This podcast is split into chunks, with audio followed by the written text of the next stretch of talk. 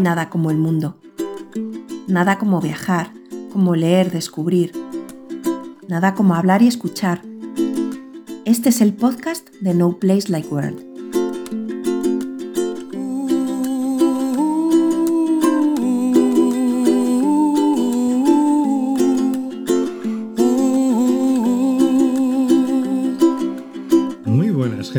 Somos Esmeralda y David eh, y estamos, como siempre, acompañados de nuestro perro Malder, Nuestro perro, mi perro. que veremos si no nos tira el tenderete. Sí, está aquí tirado después de haber dado 20 vueltas alrededor a ver dónde se acomodaba. Exactamente. Y bueno, pues a diferencia de otras veces que grabábamos en la furgo, hoy estamos en nuestra casa y de ahí el, el peligro que tiene esto de que como se mueva mucho Malder, es probable que nos tire la mesa y todo, porque bueno, Sí, al final estamos mejor en la furgoneta que en la casa. Sí, sí, sí, a- al menos para grabar sí, ¿no? Porque nuestro setup aquí, claro, ya sabéis que en las casas a lo mejor no, no se goza de la mejor acústica, Acústica. que entonces nosotros nos hemos tenido que venir a una habitación que utilizamos de trastero y claro, no tenemos una mesa y ta- estamos con el ordenador, el micrófono y todo puestos en un tablero encima de unas borriquitas, o sea que... eh, Todo sea por el éxito. todo se ha parecido así. Em, prometemos que si Malder tira todo, no lo vamos a cortar. O sea, Estaba por culo. exactamente. En fin, pues bueno, pues en, en anteriores eh, episodios, si alguien lo ha escuchado. si alguien no sabe nada de escucharlo, que lo dudamos, eh, os hablábamos de pues, cómo fue nuestros inicios en, en el mundo camper a la hora de alquilamos primero una, autocara- una, un- una camper, perdón, luego una autocaravana y luego ya, pues, eh, como decidimos comprar algo y mm, después de eso, como acabamos comprando nuestra, nuestra actual furgoneta Dorothy, que por cierto, eh, a ver cuándo nos vamos, ¿no? Eh, Sí, sí, sí, claro, que la estamos usando menos de lo que querríamos por el puto precio de- del combustible. Pero, aunque bueno, es cierto que la tenemos de hace poco, pero Sí. sí, que teníamos pensado salir algún fin de semana más y al final estamos aprovechándole los puentes, en realidad. Que no sabemos dónde irnos tampoco. no exactamente, bendito problema, ¿verdad? O sea, ¿cuál es nuestro problema ahora con la furgo? Que no sabemos dónde irnos, ¿no? Entonces, en fin, ya sabéis aquello de que... ¿cómo Los es? problemas de- Los del problemas del, del- del primer mundo. También es cierto que es que la furgoneta todavía no está terminada 100%, porque nosotros la, la homologamos en su día, pero la homologamos con lo mínimo para poder Sí, viajar este, que nosotros este somos también poco perros, ¿eh? Decimos de Malder, pero Sí, no. o sea, terminamos la ducha para ir mejor ujú. eh, y, y de cara a la segunda homologación, pero claro, mm, el resto que quedaba se ha quedado ahí Se ha para quedado un mes. llevamos un En mes sin fin. hacerle nada a la furgo, o sea que, pero bueno, Que no estamos aquí para hablar de eso. exactamente, no estamos hablando de eso, pero es relacionado, porque ahora pues de lo que queríamos hablaros un poquito en este y los siguientes capítulos es de cuál fue o cómo fue el, Mm. el proceso de camperización. Sí, de aquello que no pensábamos hacer en ningún momento, pero que nos vimos la necesidad, ¿no? Sí, que acabamos haciendo por necesidad. Eh, quiero que quede claro, o queremos que quede claro ante todo, que nosotros esto lo hemos hecho, como acaba de decir Esme, que no teníamos intención de hacerlo y lo acabamos haciendo por necesidad, con lo cual no somos ningunos expertos y desde luego mm, no pretendemos dar lecciones a nadie, ni pretendemos que nadie eh, se fije en nosotros. De hecho, casi más bien que si alguien se tiene que fijar en algo, eh, que lo haga haciendo ¿no? lo contrario, Eso. exactamente, ¿no? Porque ya digo que A ver, O sea, pero es que el podcast realmente es contar nuestras experiencias y nuestras cosas, pero no claro. pretender enseñar nada. no queremos, en exacto. realidad. nuestro, esto, estos podcasts, eh, estos diferentes capítulos que van a venir, no, no tienen la intención de hacer de tutorial, porque para eso está, hay un montón de canales de YouTube que ya lo hacen perfectamente y donde con el apoyo visual pues todo queda más claro, ¿no? Entonces pues es,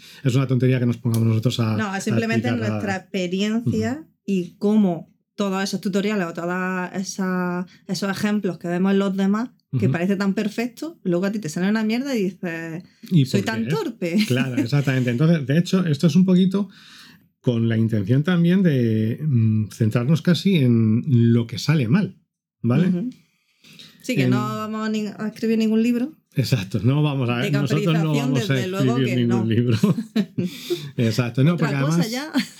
es lo que hace poco escuché a Antonio de Camperruteros decir eh, pues que Sí que hay mucha gente que llega y se pone a hacer eh, Sí, mm, cualquiera ya parece un experto Sí. por el haber camperizado su furgoneta. una furgoneta, has camperizado Ujú. una furgoneta y ya eres experto, ¿no? Pues Hombre, habrá Pero- gente a lo mejor que sí. habrá gente que es muy manitas y tal y que sepa, lo tiene todo bajo control. Eh, Pero es como nosotros, si tú. No. Para porque- empezar, eh, yo pensaba que ahora me sería más fácil mm, camperizar otra furgoneta y sin embargo cuando nos hemos vuelto a poner a hacer determinadas cosas... Ha es- reafirmado que no. Ha reafirmado que no, exactamente. Entonces, bueno, No, pues... pero quiero decir que es como si tú, pues después de arreglar cuatro cosas en la casa, Ujú. te quieres dedicar a la fontanería o a la carpintería. O a- Efectivamente. Pues no, pues por necesidad lo haces, Ujú, pero no estamos capacitados, al menos nosotros. ujú. Entonces, pues eso. Dicho esto, que Sí. quede... re- re- Yo creo no, que ha quedado bien claro. Exactamente, que quede bien claro que esto no en los tiene... 10 minutos que llevamos hablando Nosotros no queremos decir que sepamos hacer las cosas perfectas, para nada, ¿vale? No. Entonces, bueno, pues lo que sí que es cierto es que nuestra furgoneta era una ambulancia, como dijimos en el anterior podcast, ¿no? Eso ya de por sí hace que tenga una serie de particularidades o peculiaridades, peculiaridades perdón, con respecto a otros vehículos, ¿no? Entonces, eh, ¿qué pasaba con esto? Normalmente mm, vosotros sabéis que compráis una furgoneta y a lo mejor pues viene panelada con unos paneles de MDF en los laterales, con una madera en el suelo y tal, y poco más, ¿no? Pues las eh, ambulancias lo que suelen tener es un, un recubrimiento de fibra, no sé exactamente qué tipo de materiales, yo creo que es fibra de PVC o algo así.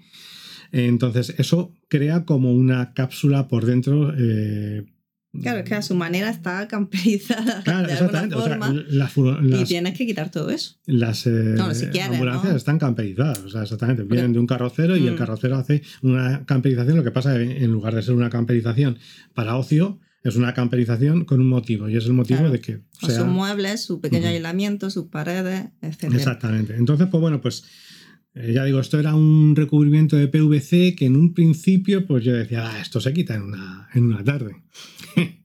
en una tarde, sí, sí, seguro. Pues es que no recuerdo ya exactamente cuánto tiempo nos tiramos, pero fue Bueno, es que esto lo hiciste tú solo. Sí, esto lo hice yo solo, eh, pero fueron semanas, ¿vale? O sea, esto, lo que yo decía que iba a ser una tarde, acabaron siendo semanas. El primer, la primera particularidad era, claro, es que tenías que empezar a romper de alguna forma ese recubrimiento para poder eh, Para empezar tirar, ¿no? a- a Y tirar, para tirar de él. que saliera el exactamente. resto, ¿no? Claro. Entonces, ¿qué pasaba? Pues que no era lo mismo donde estaba hueco por detrás de ese recubrimiento que donde había un nervio de la furgoneta. Y claro, tú no tenías ni idea de dónde podía estar hueco y de dónde podía estar, eh, dónde podía haber un nervio detrás. ¿no? Sí, a lo mejor otra persona lo sabe, pero Claro, o sea, nosotros quien, quien conozca idea. el modelo, pues sabe más o menos dónde puede estar, ¿no? Pero nosotros es que no habíamos visto nunca una Mercedes Sprinter por dentro. Entonces, ¿qué tuve que empezar a hacer? Dar martillazos, o sea, empezar a hacer agujeros a martillazo limpio. Claro, por otro lado, tienes que ir con cuidado de que eh, si pillas chapa detrás, no te la cargues, ¿no? Entonces, pues esto Eso, ya era, digo. eso era importante, sí. era, era importante. sí. Entonces, pues bueno, eh, ya os digo que no era tan simple como, como me parecía. Entonces, una vez que hacías, empezabas a hacer agujero y empezabas a tirar, pues había trozos que se empezaban a, a quebrar y a lo mejor te llevabas toda una tira, pero había trozos que eran muy, que, que quitabas muy, muy poco trozo, ¿no? Y esto eh, al final lo que acababa pasando era que cuanto más te acercabas a los nervios, pues por detrás resultaba que eh, este recubrimiento estaba pegado a la chapa interior de la furgoneta con un polímero tipo Sica que bueno, pues que se ve que el... Se la regalaron, ¿no? O Sí, algo. verdad, esto No debía de ser gratis, se la daban gratis al Mm. carrocero o algo, porque madre mía, es que no os lo podéis imaginar, ¿eh? De verdad, o sea, Sí, que echaron demasiado para tenía una pegarlo cantidad, todo ¿no? bien. Claro, yo supongo que, claro, o sea, aparte Es de que el- curioso, ahora que lo dices, porque esa sica pegaba de puta madre, era la que echábamos nosotros en el suelo, Claro, se ha despegado. Es lo que iba a decir. No lo que, entiendo. Que, este, que, que ese tipo de polímero eh, era buenísimo. Claro, o sea, es cierto que eso, eh, todo eso no puede moverse. Claro. una vez que está montado, ¿no? Entonces, claro, es normal que le echasen un, un huevo, por así decirlo, ¿no? Pero, joder, es que teníais que haberlo visto, ¿vale? Era, era muchísimo. Entonces, ¿qué es lo que al final eh, tenía que hacer?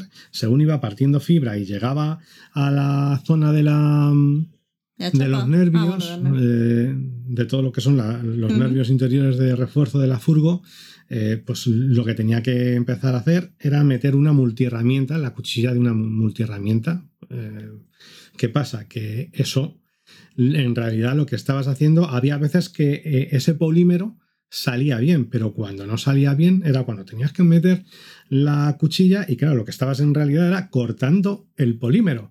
Como había tantísima cantidad de polímero, pues os podéis imaginar que es que a lo mejor si tenía dos metros, no llega a dos metros el, el alto de los, de los paneles, pero es que tenías que ir prácticamente cerrándolo, por así decirlo, ¿no? Entonces, pues eh, era, era muchísimo. Entonces, en ese, en todo lo que fue quitar todo eso, tardé un montón, ¿vale? Luego, claro, cuando quitabas todo, eh, habías quitado todo el PVC, eh, se te habían quedado unos ras- los ahí. pegotes, exactamente. Eh, se te quedaban unos pocos, un, parte del pegote se quedaba en los trozos de PVC y parte se quedaban en las eh, en el cuerpo de la furgoneta, ¿no? Entonces, eso también hubo que empezar a cortarlo con la, con la cuchilla, no, no cortarlo, o sea, levantarlo con la cuchilla. Eso era, pues tenías que ir así haciendo la forma del zigzag para ir quitando todo lo que era eso, esos Para que se hilos de, desprendiera, porque era imposible, sí. Hubo una cosa que compramos que eran unos discos borradores que el- Sí, te lo dijeron Mm, sí, en- en, algún en- lado, ¿no? en, algún- en, Telegram, en un grupo Ah. de Telegram me lo comentaron. Sí, que olía a vainilla. Olía a vainilla, exactamente. Y eso, o sea, lo borraba que te cagas. O sea, eso era súper efectivo.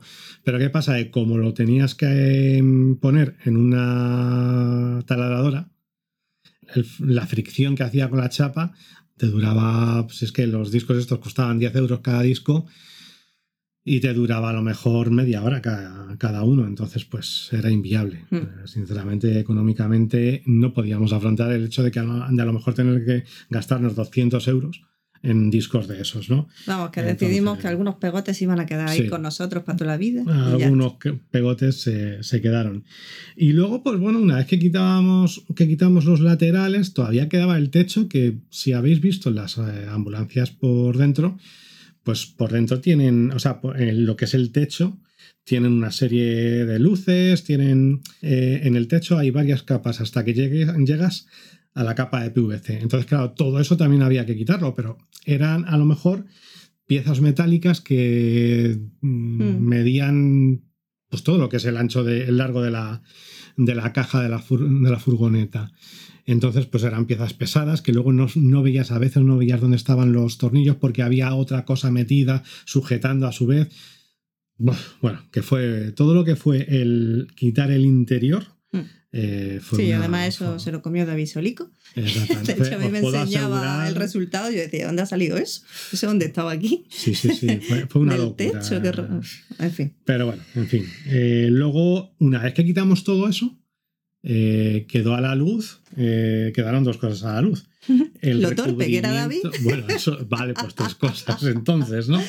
Eh, lo torpe que soy yo, eh, el recubrimiento que, o sea, el aislamiento que tenía la furgo, que tenía un multicapas adhesivo, tenía siete capas, era muy bueno, era un aislante muy ah, bueno. sí, este que, que hemos reutilizado, pero vamos a tener que. Sí, lo reutilizamos de hecho al final luego para... Teníamos la idea de reutilizarlo en el suelo, pero eso Ah, no, no, no sirvió. se pudo. No, pero No, para los no cristales. sirvió. Por ahora de parasol. Lo hicimos de parasol y lo que pasa Pero que es que gordo, es que era muy verdad, gordo. Era, era era bueno. muy buen Sí, sí, aislante, sí. ¿eh? de verdad que era muy buen aislante. De hecho, lo mismo no teníamos que haberlo quitado ni nada. Es que, exactamente, eso realmente pues lo podíamos haber dejado, pero por el tema este de que solo está en los paños, digamos, porque en los nervios no estaba. Sí. Entonces, pues, Estaba pues, como encuadrado en alguna zona. Y claro, Claro. como queríamos poner lo otro, el caifle, pues sí que decidimos quitarlo. Pero era, eh, eh, era bueno. Era un aislante aislante, muy sí. bueno, sí, sí, eso desde luego.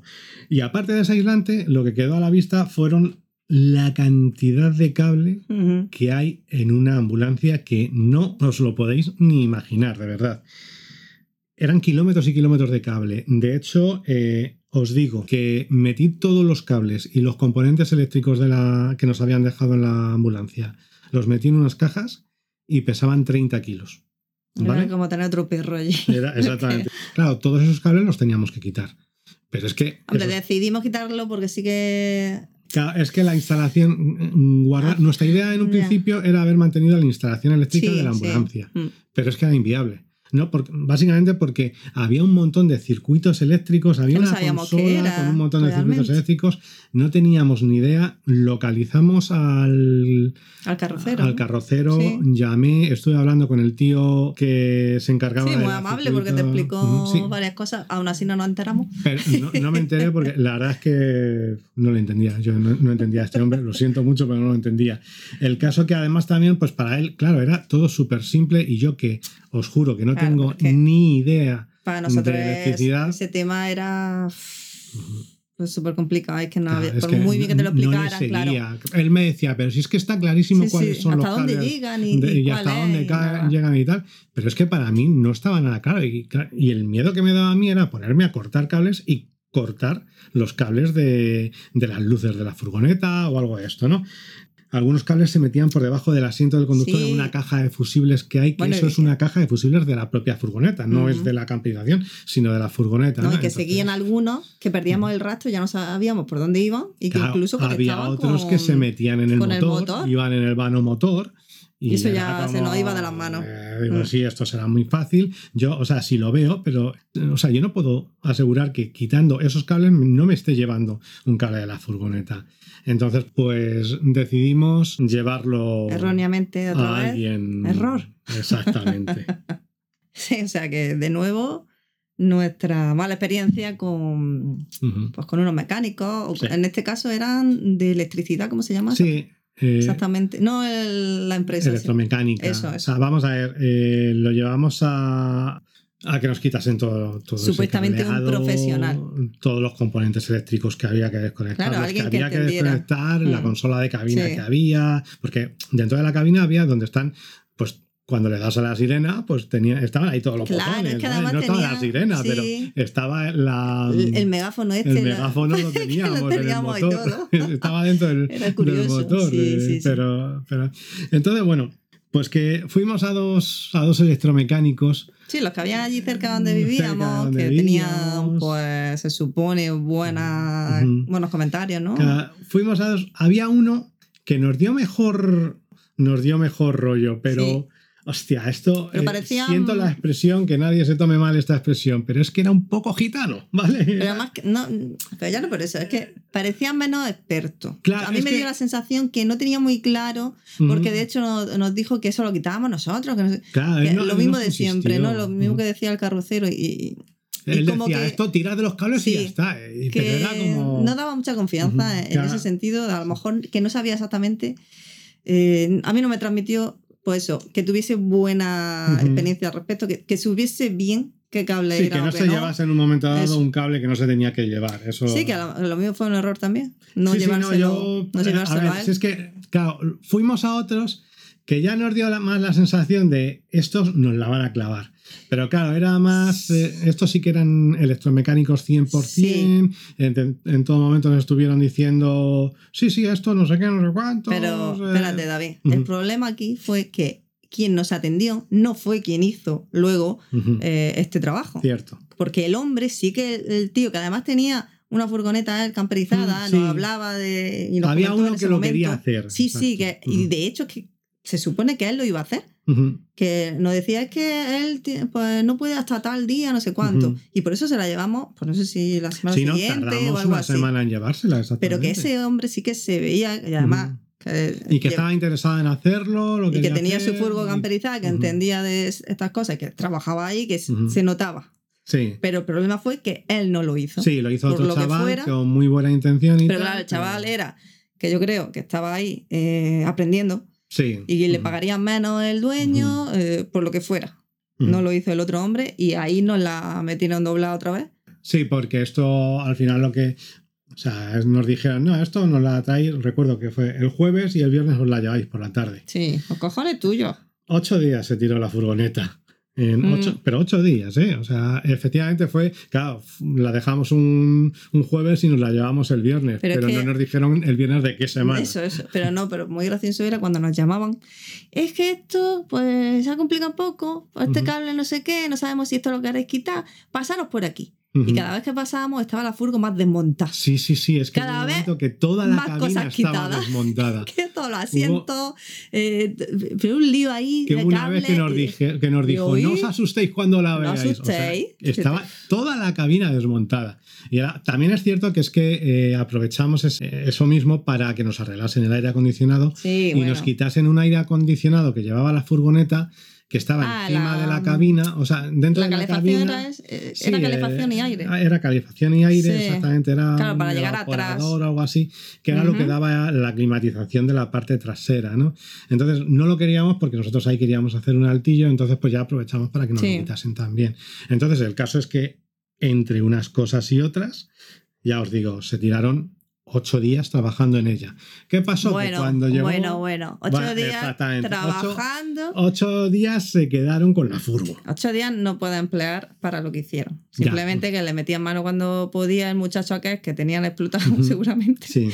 No, porque además es que luego, luego los cables, como nos los echaron a la parte de atrás, Sí. yo cuando cogí todos vi que estaban cortados. O sea, que, que Ujú. realmente lo que habían hecho ellos era cuando veían tal que se metía por un lado, cortaban por lo sano. y Sí, ya vamos, está, lo que no podíamos sé. haber hecho nosotros Ujú. en su momento. ¿Esto dónde llega? No sabemos. Ah, pues lo cortamos. Eso sí que digo yo, ahora mismo sí que. ya, eso Yo también. ahora sí que lo podía hacer yo, pero fue una Ah. otra de. Sí, Bueno, que el, el caso muchacho, es que- la verdad, que tenía buena intención, el Ujú. pobre tico este al que tenían contratado y al Sí, que no, pusieron majo, con todo además. esto. Aunque creo que otro más eh, también intervino, que luego Sí, fue hubo- el o- o- tonto polla que había quitado el pito, bueno, Sí. el claxon, como Sí, llama bueno, David, claro, es que aquí tenemos un. la bocina, vamos. Es, eh, eh, es que a él menos le gusta, no, no le parece correcto que ¿Claxon? diga claxon. No, ¿vale? Yo digo muy claxon, pijo, ¿vale? muy... No sé, bueno, pero que el caso es que yo quería decir que eh, nos dijeron que nos iban a cobrar solo ocho horas de mano Sí, de obra. otro que nos hacía un favor, como el del aire acondicionado. No, manda Venga. cojones, de verdad, venga. en Y no serio, recuerdo cuánto nos cobró al final. Ah, bueno, yo sí, sí sí, me acuerdo. sí, sí. Menos que este hijo puta último del aire Eh, acondicionado. sí, no, eh, eso sí, eso, eso también es cierto. Y se pero tiraron más que- días con que ella. Se tiraron, o sea, que, que cobro también, ¿vale? Que vale, que nos quitaron los Mm. cables, que es lo que queríamos, aunque algún cable que otro cortaron sin tener que cortarle que- y habiéndole dicho expresamente, Ah, ah. esto no me lo quites, que era una linternita que había ahí que podíamos usar en la cabina. Sí, pero bueno, ¿verdad? eso luego al final. Pero sí bueno, que la es podía arreglar sí, Super David, que luego ah, se ha convertido en un hombre menos torpe. Sí, Y por bueno, eso sigue aquí. Será. el Venga, caso es que, bueno, también lo que nos pasó, que cuando el viernes nos dieron la furgoneta, Ah, voy sí. a tocar el claxon Y no sonaba. y no sonaba. No sonaba la bocina. eh, era como, ¿qué, qué cojones pasa? Y aquí? volvimos y Tuvimos ya, que sí. volver el lunes. El Y- muchacho ese otro que sí Claro. que se notaba que tenía más experiencia, que lo mismo este es el que indicaba al de práctica, ¿no? Ujú. Eh, pues vino y, y nos lo arregló en un momento, pero es como, eh, sois tontos, ¿no os habéis dado cuenta de esto, tío? Sí, no, la verdad es que me lo enseñó, estaba como un poquito sulfatado el, el contacto y tal. Entonces, bueno, pues pero yo qué sé. que sí, que le puede pasar a cualquiera, pero tantos Ujú. días tienes la furgoneta aquí y luego me la das así que esto funcione. Bueno, en fin, que no, no te enrolles mucho, David, que, Sí, que eres muy porque pesado. bueno, eso... Pues eh, el caso es que ese día, eh, después de arreglar el claxon, fue cuando volviendo a casa se gripó el motor, ¿no? Y eso, que ya os habíamos dicho más o menos el, el otro día cómo fue, eso se convirtió en otra odisea. Porque, uff, manda, manda narices. Lo primero que, que nos dijo el, el mecánico eh, es que, claro, que él fue a preguntar por un precio, por precio de ese motor y nos llamó y nos dijo, chicos, es que esto yo no lo compro porque es muy caro, esto lo tenéis que decir vosotros. Eh, Sí, que, que en principio pues creíamos que tenía alguna relación con esta gente de del cableado, porque fue justo después, ¿no? Lo del motor. Claro, sí, yo de primeras, cuando me quedé tirado en la carretera, pensé, oye, eh, me han estado mirando temas de cales y tal, pero me dijo, esto tiene pinta de ser algo del motor. Mm. Entonces, Algo que que más tiene que ver con, con otro hijo de puta que, que habrá vendido la furgo. Bueno, no sé si eso, pero vale. el caso bueno. es que, eh, pues eso, que nos dijo que los motores eran muy caros y que decidiésemos nosotros qué hacer. Efectivamente, se convirtió en todo una, una odisea encontrar un motor. Sí, contactamos que- con, como ya os dijimos, ¿no? Contactamos con David de Inside the Road. Sí, que ya hemos dicho que esto está mejor explicado en la web, Ujú, sí, en varias partes. Pero que podéis, si alguna vez tenéis algún tipo de problema, podéis contactar Problema- con David de ah, bueno. Inside the Road. Sí, creía que iba a decir algún problema mental No. para no, que, no. quisieran, que quisieran leer. Pero, Sí, bueno, eso también. ¿no? Pero bueno, no, me refiero a que si tienen Sí, algún sí, problema David. en la furgoneta, Mm, David de David Inside de- the Road, en Instagram, Inside the Road, es muy. sí, se portó muy, muy bien y nos y ayudó tal. bastante. y os puede ayudar. Eh, entonces, bueno, pues eh, las alternativas que teníamos era comprar un motor de desguace o uno reconstruido. El problema era que los re- motores reconstruidos nos explicaron en una eh, en una empresa que se dedica a reconstruirlos que el motor este, eh, el de la Mercedes Sprinter, pues tiene un defecto de diseño, entonces cuando lo reconstruyes a los pocos kilómetros vuelve a griparse el motor por nada, es un donde va el cigüeñal, un problema de diseño que decían que tenía. Entonces nos llegaron a decir, en otro sitio de motores reconstruidos nos llegaron a decir que, como ya os comentábamos antes, eh, en, otra, eh, en otro podcast, eh, nos llegaron a decir que teníamos un mo- una bomba de relojería entre las manos. Entonces, pues, pues decidimos ir a motores de desguace. Y ahí dimos con una empresa de Beniparrel, en Valencia, una empresa que se llamaba Motores Valencia. Sí, que aquí no queremos volver a repetir lo que dijimos, de toda la odisea que hemos tenido con el motor, de toda la catástrofe esta, de las dudas que tuvimos de si seguir con la furgo o no, sino más bien, pues seguir quejándonos un poquito. y no, toda la experiencia así por orden cronológico, Claro. los problemas que nos No, fueron y que surgiendo. sobre todo lo de Motores Valencia, pues sí y que este es tema, claro, centrarnos en, en Claro. esa compra del motor en Motores Valencia. que- pues nosotros, eh, Da- David de Inside the Road. Mm, fue quien contactó con Motores Valencia. No, eh, él, o- eh, no, ellos, eh, él- David no, se encarga de buscar, te pasa el contacto pasa y ya tú pues cierto. te comunicas. Claro, Entonces nosotros llamamos y tal, y ellos tenían anunciados por un precio bastante de los mejores precios que había, un motor con, con esto, con embrague. eh, ¿Y qué más tenía? Eh, no recuerdo qué más. Mí no me preguntes. No varias cosas, no era solamente el motor, era el motor completo eh, con embrague y no, no recuerdo qué otra cosa, ¿no? Entonces el tema es que nosotros compramos, hicimos la transferencia y nos llegó un motor. ¿Qué pasa? Que lo primero fue que el motor llegó sin embrague y sin nada. No era el mismo que habíamos y luego, comprado esa, porque nos lo enseñaron por imágenes, no tenía nada que ver, estaba muy Claro. sucio, el código de la chapa que Sí, aparece sí. en el motor que es identificativo. que ellos te enviaban un- no se una, veía. una foto de un motor Sí. y eso no era lo que te llegaba. Ellos tenían una foto, digamos, genérica Eh, como que ese era el motor que te enviaban y lo que te llegaba era diferente. Y de hecho es que era diferente porque es que no era ni tan siquiera el mismo tipo de motor. O sea, claro, era- porque tienes que ponerle uno que tenga el código concreto, no me acuerdo claro, cuál era, de, este de Mercedes. 651995 creo que era. No estoy ya Mm. muy seguro. y se pero- tiene que comprobar en una chapita, Ah, que no una sé cómo se llama chapita eso. troquelada y tal. Bueno, la chapita esta, el motor se suponía que tenía 120.000 kilómetros. Cuando lo vio el mecánico dijo, Claro, eso tiene más. Estaba, esto- estaba peor que el nuestro. dijo está Gripado. mejor el vuestro Sí. gripado que este. Porque claro, la chapa se va oxidando de forma natural, pero, Claro. no- pero los mecánicos No. saben cómo quitar el óxido y se divisa el número, pero es, que, era no, imposible. El troquelado estaba borrado. Había desaparecido. O sea, había desaparecido. Y decía, es que, aparte que, que es que no era el mismo código de motor. O sea, porque es que este no tenía una pieza que sí que tenía el nuestro y decía, es que sin esa pieza. Dicen, no es que falte una pieza que se puede comprar en otro lado, es que no tiene ni tan siquiera eh, la posibilidad de poner esa pieza. Y dijo, este motor y que no se corresponde. es de una el- Sprinter, pero Mm. no es el vuestro. Seguramente pues sería el del modelo anterior de Sprinter, ¿vale?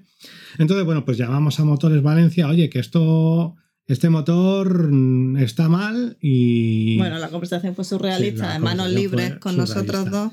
Mm. que, que ellos no se habían equivocado. Se que puso bastante, bastante chula la, Sí. la persona que nos atendió. Y dijo, ¿cómo sabes tú que no es el motor que nos hemos enviado? Digo, bueno, pues a la vista está que no es el de las fotos. que ¿vale? no tiene el código. Dice, pero que es que aparte no es un motor de Sprinter, pues le dijimos todo esto que le habíamos dicho. Y claro, y ya es lo que le dije.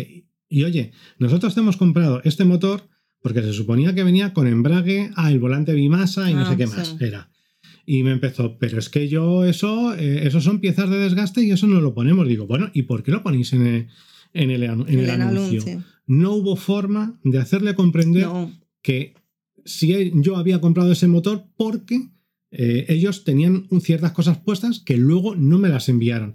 Ella me decía, si tú quieres un embrague, yo te lo mando. Digo, no quiero que me mandes un embrague. pero va a estar no roto. quiero- Decía algo Claro, así. exactamente, decía, pero va a estar roto. Digo, si es que no quiero que me mandes un embrague roto. Me mandan lo, lo que, digo es que no pongas. lo que has vendido. eh, claro, manda lo que pones en el anuncio y si no, no pongas el anuncio así. y pero que sobre todo era incapaz de comprender que se habían equivocado, porque decían eso. Directamente ella nos dijo, sí, sí, vale, pues ese no es el motor. Lo hemos comprobado porque nos, nos hizo esperar que lo confirmaran con los mecánicos no sé cuántos días.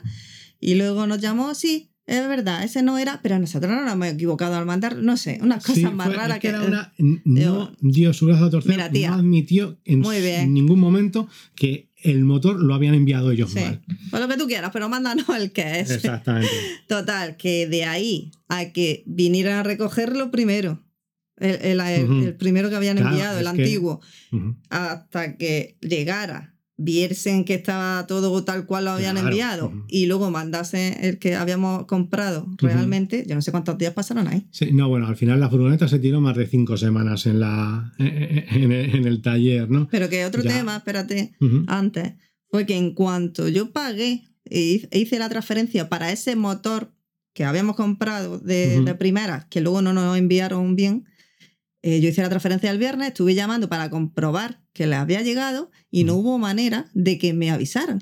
Sí, sí, sí, ahora lo compruebo y te llamo. tal. Y nos quedamos todo el puto fin de semana sin yo saber si esa transferencia le había llegado bien. Claro que dices, pero, pero, ¿cómo sois tan desastres? No de sé, hecho, es que solo creo con que te eso. lo confirmaron. eh, sí, Es que me acuerdo que la- estábamos en Castala, allí, habiendo hecho una barbacoa, creo, Sí. por desconectar un poquito de todo este tema. Y allí esperando que nos llamaran, y ya Y no fueron las tres y no hubo manera, y era el fin de semana. Hasta el lunes no, nos- No, creo recordar que eh, hasta el miércoles no Oh, te confirmaron, ah, bueno. pero claro, ya había llegado el motor. O sea, no sé, pero un desastre desde el motor. principio. El caso es que, bueno, pues sí, ya por fin nos mandaron otro motor, el que se suponía que era correcto. Lógicamente, nosotros de primeras estuvimos buscando en otro sitio, pues ya le dije, mira, no te compro otro motor a ti. Sí, además, Te de- David de Ujú. Inside the Road hizo el favor de buscarnos Ujú. otros motores sin, sin abrir un nuevo compromiso con él ni nada de eso, por, por hacernos el favor. Y también se portó genial. Lo que pasa es que seguimos con este porque era imposible también buscar otro en otro lado y que no fuera mucho más caro. Sí, no, de hecho, bueno, dimos con uno que era barato y tal, el, el típico... ah, bueno, con Uf, hostia, Hostia, esa sí que fue...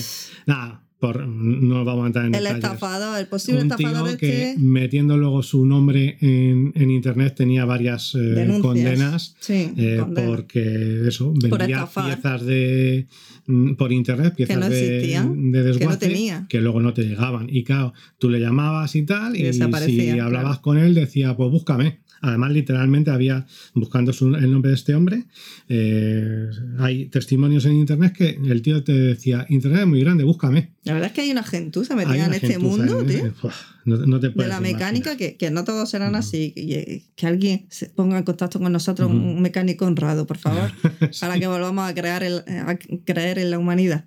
Porque, Pero fue increíble todas las experiencias malas que tuvimos en Ujú. este sentido. Pero bueno, Entonces, bueno, pues nada, que al final sí, eh, ya por terminar esto del motor, se llegó un motor nuevo, se montó, eh, funcionó, salimos a probarlo y nos dio un fallo. ¿Vale? Pero nada, eso ya era un fallo de un, sensor de aire que estaba mal, nos lo cambió el, el del taller que nos había cambiado el motor y nada, nada, era una pieza que no costaba nada y desde entonces ya no nos ha vuelto a dar problemas. el Toca motor, madera. ¿no? Exactamente. Pues ya lo siguiente que tuvimos que hacer fue quitar la mampara. ¿Qué pasa? Que la mampara de, de las ambulancias o de las ambulancias de este, de este carrocero no es una mampara de metal de estas que van rebachadas, sino que es una es un cartón piedra eh, que pesa un huevo, está dividido en dos, en dos, Dos piezas partes, sí. y está pegado, con- claro, con una cola, pues lo que decíamos Con la antes, misma ¿no? que usaron Eh, para pegar todo lo de dentro. No, no, Ah, no, no, era era- aquello era un polímero, esto era una cola. también pues, era muy buena cola esa cola. Bueno, eso os digo que me tiré dos días con una pistola de calor mm, deshaciendo eh, eh, esa cola para poder ir poco a poco a- abriendo y haciendo palanca, haciendo palanca hasta que logré qui- quitar el, el- la mampara. Y claro, alguno me, me diréis, ¿y por qué no cortaste? Coges una sierra, cortas y la rompes y ya está. Pero que es que el tema era eh, como teníamos que, o sea, no podíamos quitar la mampara. teníamos que reutilizarla. claro, habían pasado dos meses entre pitos y flautas Mm. y ya no nos iba a dar tiempo de camperizar en pagar- cuatro. que pasar la ITV y la mampara debía claro. de estar puesta todavía. Entonces, pues la despegué, hice, puse unos, eh, unas tuercas, ¿no? unos remaches roscantes de estos eh, y puse una- unos tornillos pasantes para poder, para tener la mampara, poder quitarla y ponerla cuando yo quisiera, ¿no? Claro, para Y empezar con el aislamiento y todo eso necesitaba quitarla, luego ponerla otra vez cuando la moviese, en fin. Exactamente. Bueno, Por último, ya mm, lo que nos tocaba hacer era eh, pintar. Eh, normalmente, pues bueno, pues eh, pintar, me refiero, o sea, habíamos quitado todos los restos de polímero y queríamos poner una pintura antioxidante y algo de eso para sanear también todos los óxidos que hubiese. tampoco había mucho, ¿no? No había óxidos, realmente no había óxidos. Lo que pasa, claro, donde suele haber óxidos es en el suelo. ¿Qué pasa? Que no pude quitar Ujú. La, la Sí, tabla ahí que se ha quedado. al suelo. O sea, Bueno, la tabla y el recubrimiento este que tenía encima, ese finísimo, ¿no? Sigue sí, estando, esto, el esto que verdecito. azul, o es, azul. es azul que hay en Típico los de la suelos las ambulancia, ambulancias. sí. Eso sigue, ¿no? Pero sobre todo que la madera estaba también con el mismo polímero, estaba pegada con el mismo polímero, entonces era imposible. O sea, queríamos reutilizar esa madera. Para quitarla para poder sanear, había que romper la madera. Entonces Ok, dijimos, mira, Decidimos dejarla. como por debajo de la furgoneta no se veían óxidos, pues dijimos, mira, Esperemos que no haya.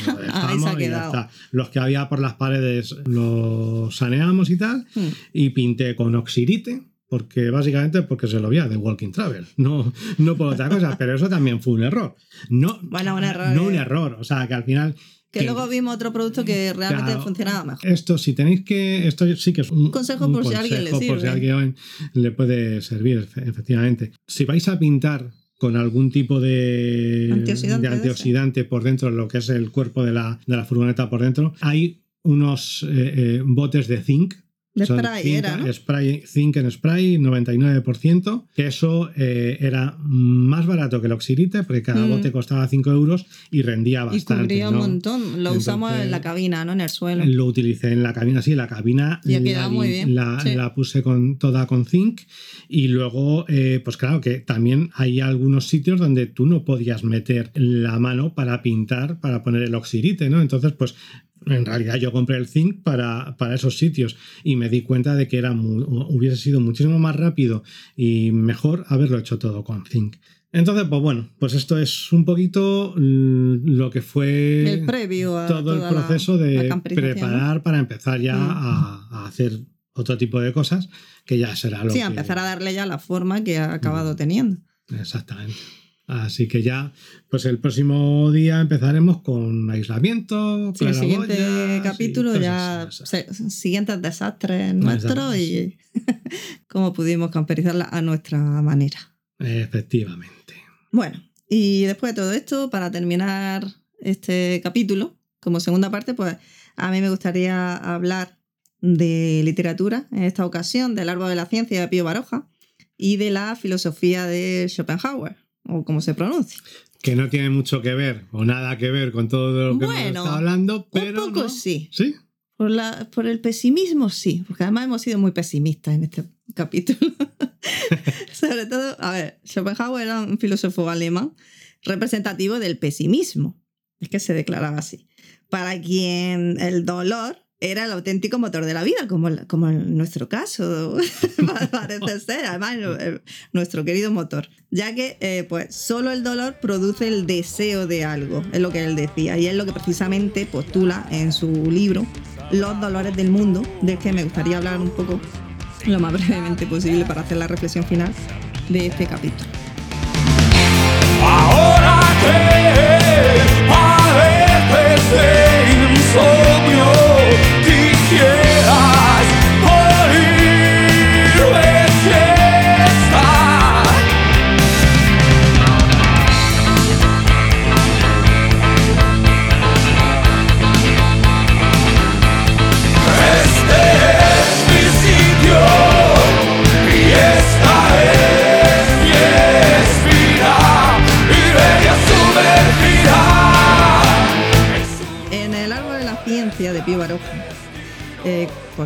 Título pues, representa al árbol del Génesis, eh, no sé si conocéis esta- este simbolismo, el paraíso de Adán y Eva, que contiene este árbol, concretamente la sabiduría, el progreso, el conocimiento, que al final pues, te lleva al sufrimiento, ¿vale? En contraposición con el árbol de la vida, que era el árbol de, de las emociones, de, la, de lo tradicional, de, de la razón de ser por la que estaba en el paraíso, que te atienes a lo que te doy, ¿no? El buen Dios.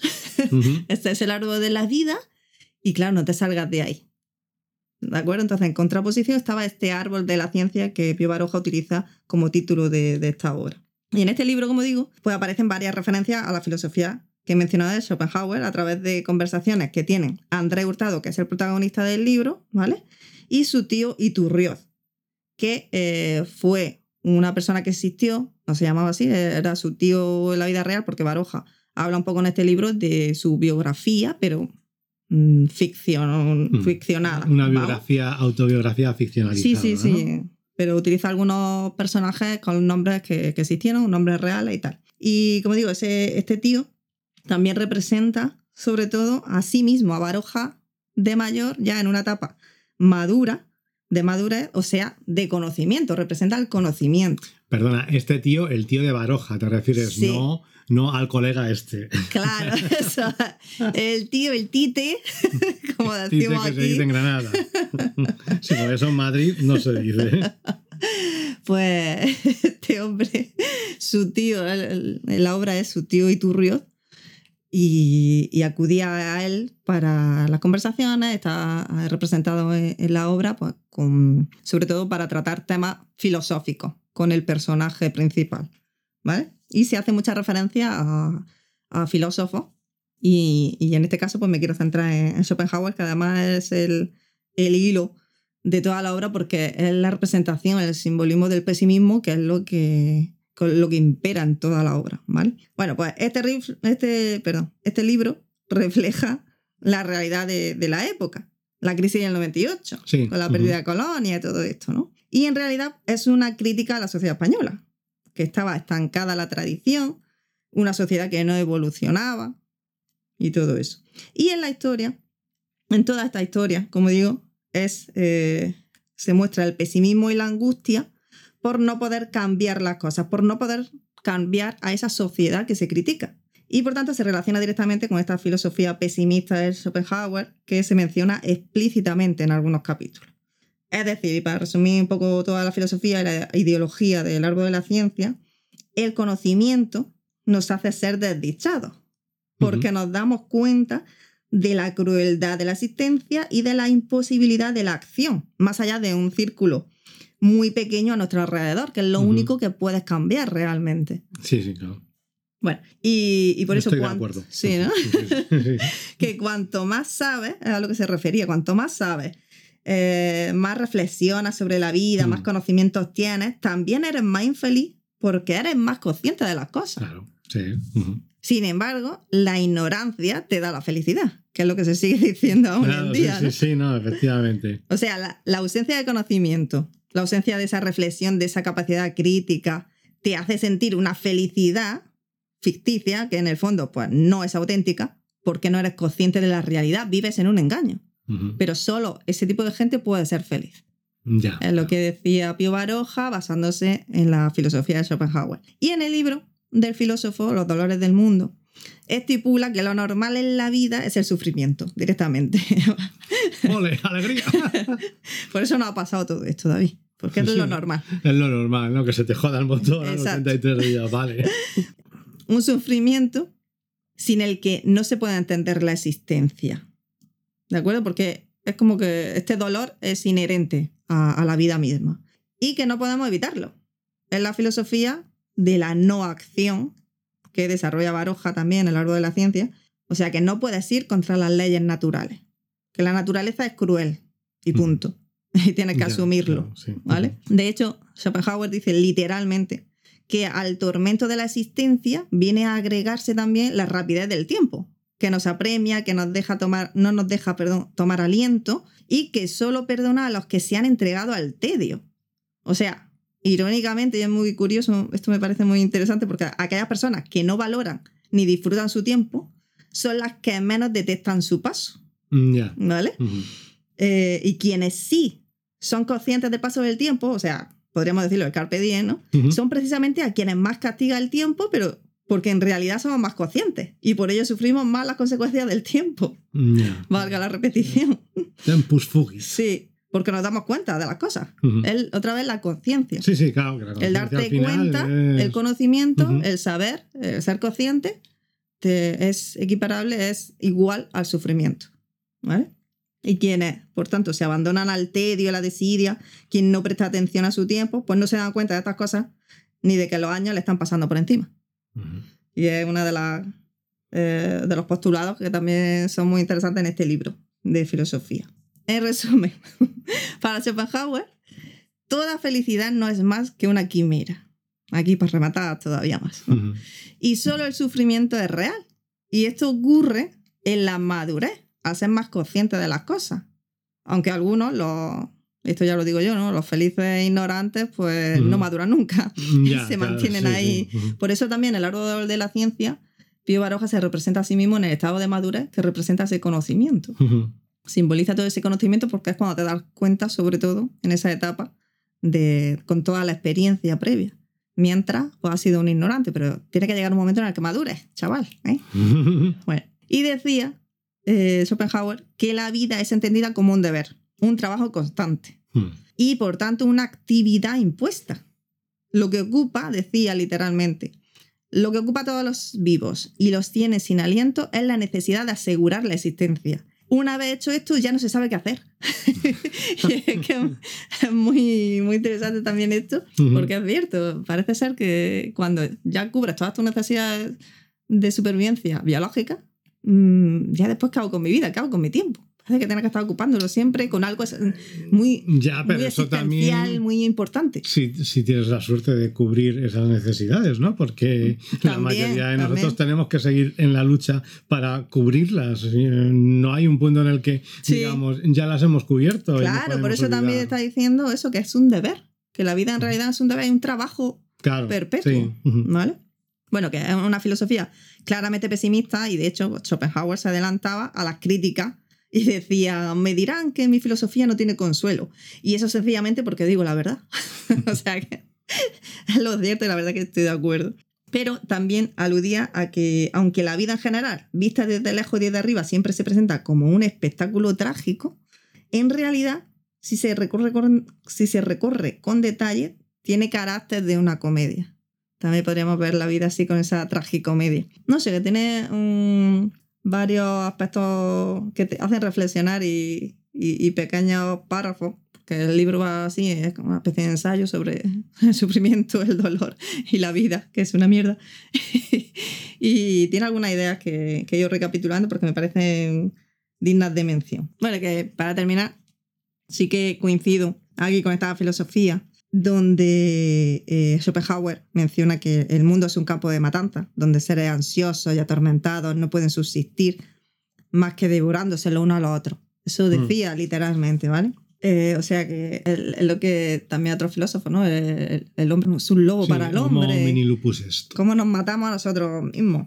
Me gustaría terminar con una última cita que pone fin a este ensayo de los dolores del mundo, donde eh, también Baroja recoge expresamente en uno de los capítulos esta, justo esta, eh, esta filosofía, esta forma de terminar el libro de, de Schopenhauer, y lo menciona muy, muy parecido. Y me gustaría leerlo literalmente, ¿vale? Aunque he, estado leyendo algunos pasajes del libro, porque no puedo explicarlos tan bien como Schopenhauer, así que he ido eh, leyendo algunos pasajes concretos, pero este es con el que termina ese ensayo.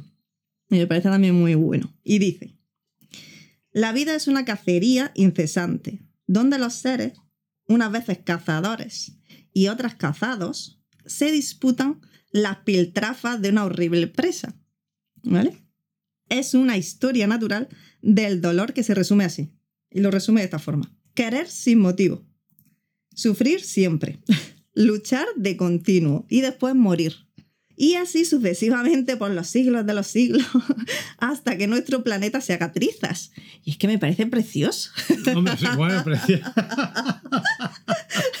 Estas cosas a mí, precioso no es la palabra. a yo mí me parecen preciosas este tipo de, de reflexiones. es Veraz. eh, Pero, cómo lo sintetiza todo. Tanto como precioso. Me no encanta. estoy de acuerdo. Yo es que tengo una vena pesimista, pero de ser muy consciente de, de la maldad del mundo, de la- Sí, la, mierda. sí, de- Pero es que me- eh, es- esa parte de la vida como tragedia, pero también cómica, es que me, me parece un acierto como la describe. Porque realmente la tragicomedia, te tienes que, que reír todo lo que puedas de, de esta tragedia, porque si no, no sobrevives. Sí, no, y que no tiene muchas veces, eh, eh, tiene de comedia el absurdo, que muchas veces, ¿no? Sí, O sea, sí, sí. cuando te planteas, pues simplemente con las cosas que están pasando en la actualidad, ¿no? Sí, la mira, guerra de. Más da idea para otro final de, ¿no? de capítulo, el, te- el capítulo, teatro vale. del absurdo El de teatro. Beckett. Vale, Por eso otro día, ¿no? Pero vamos, que sí, que tú cuando ves que la que se ha montado simplemente en, en Ucrania por no se sabe muy bien qué, dices, es que es tan absurdo que al final te tienes que descojonar. No, no, No, es te cojonar, pero te lo tienes que tomar de- Te- con algún tipo de, de- de filosofía, nunca de mejor dicho. filosofía sí, porque sobre todo que sabes que esta vez ha sido Rusia contra Ucrania, pero otras veces es un, yo sé, Israel contra Palestina, otras veces es eh, Corea del Norte contra no sé quién. Sí, pero sobre todo porque es algo humano. Si es que mm, sí, que somos así. efectivamente, en su día fue Alemania Es un contra los judíos. Y es naturaleza. de- claro. Y es que la naturaleza es cruel. Ujú. Es a la base de, de todo esto que he querido mencionar. Sí, sí, sí, no. Por eso lo- los mecánicos son así. Sí, no, porque la es su propia ¿eh? naturaleza. Claro. Bueno, que vamos a acabar ya este no, capítulo. yo mm, mm, me leí este libro hace muchísimos años, el del libro de la ciencia. Eh, sí, el árbol de la ciencia, eso. A Eh, Schopenhauer no te la leí. eh, algunas cosas, pero porque en el libro de filosofía cuando estaba en el instituto había algo y no Es fácil dimos de entender, ¿eh? No dimos Este- Schopenhauer, pero leímos... Este libro es fácil de. Porque además en, en el árbol de la ciencia, el personaje intenta primero con Kant y con algún otro, pero lo deja porque es imposible. porque Es que Kant... eh, Y se decanta por la filosofía de ¿Cómo era lo de. Kant? La, esta de la. Ay, no me acuerdo del título Ay, no de recuerdo. su obra. Eh, el ensayo de la razón. Ah, sí, Eh, sí, no, no, no, no me acuerdo Ah, no me pero-. Hmm. Bueno, que Pero, solo quería invitar un poco a la reflexión, porque como decían también, Héroes del Silencio en Iberia sumergida, como 100 años después del árbol de la ciencia. ¿vale? que supongo que parafraseando a Schopenhauer, que decían Puede ser. así como, ahora que padeces de insomnio, quisieras morir de siesta. Que en palabras de Schopenhauer son un día la somnolencia se convierte en el último sueño, que es lo que me ha hecho a mí. Pensar que puede que, que Bunbury en su momento eh, se leyera este personaje, porque es parecido, no sé si se pudo inspirar. Bunbury, escríbenos y dínoslo. Sí, sí, seguro, seguro que te va a escribir. Pero que me, parece también algo muy... un puntazo, vamos. No sé, no puedo añadir porque ya digo que no me acuerdo de. O sea, sé que me leí el libro de El árbol de la ciencia, creo que debía de ser pues con 24, 25, 26 años, no recuerdo. Entonces, hace ya. Voy camino de 43, o sea que en esa época, de hecho, sí que recuerdo que me leí muchísimos libros de los que ahora mismo no recuerdo nada, porque otro que me leí fue La náusea de Sartre. Recuerdo que me encantó, pero no me preguntes nada. O sea, Ese no me lo he porque leído. no me acuerdo de nada. Entonces, yo qué sé, nada. En fin, que- veces, pues, que leáis. Lees libros y, Y- no sí, te sí. acuerdas. o sea, no- Sí, pero que algo se queda siempre. De Joder, todo pues lo que no, lees. No, No, sé qué cojones estaba pensando. conscientemente, vale, conscientemente no, pero es que leer sí que te da, te aporta esa madura y ese conocimiento que luego necesitas para ser un puto infeliz. Exactamente. coño. Claro, claro, por, claro. Por eso soy un puto infeliz yo, porque como no hago más que leer libros, pues soy un puto infeliz. En esta tragicomedia espléndida, que es la Ah. Vida. En fin, vámonos. David. En fin, sí, anda, vamos a ir cortando. Que. Joder, sí, te- yo siempre tengo la Pero no corta, ¿eh? No corta. de, claro, sí, no corto, de mm, intentar quedarnos en 45 minutos y no hay manera. Nos parecemos a los de la cantimplora. Vámonos por el camino de baldas amarillas. Venga. Eso sí, venga, vamos a buscar el mundo de hoy. Adiós. You're